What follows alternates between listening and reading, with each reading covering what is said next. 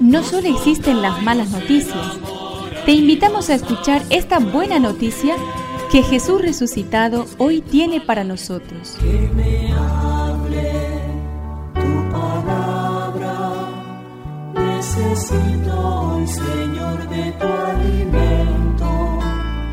Hoy en todo el mundo se escuchará esta palabra. Lucas 17 del 26 al 37. Jesús dijo a sus discípulos, En los días del Hijo del Hombre sucederá como en tiempos de Noé. La gente comía, bebía y se casaba hasta el día en que Noé entró en el arca y llegó el diluvio que los hizo morir a todos.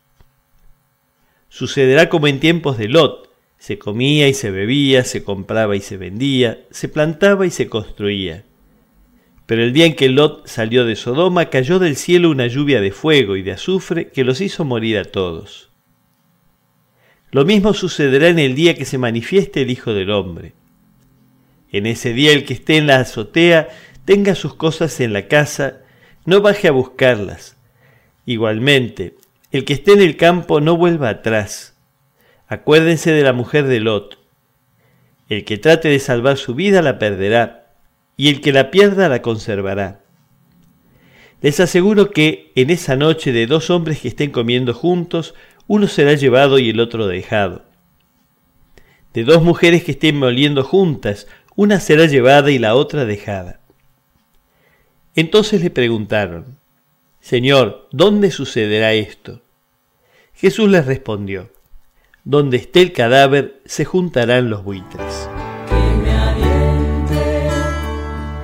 Espíritu, necesito que me este valor.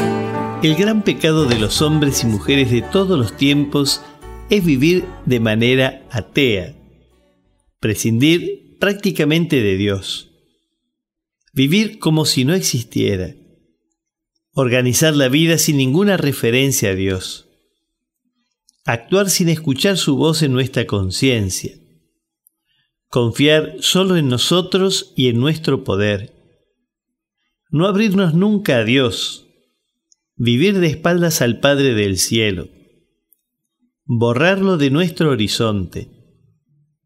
Así ocurría en tiempos de Lot.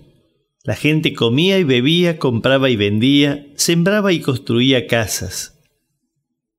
Vivían olvidados de Dios. ¿Vos vives así?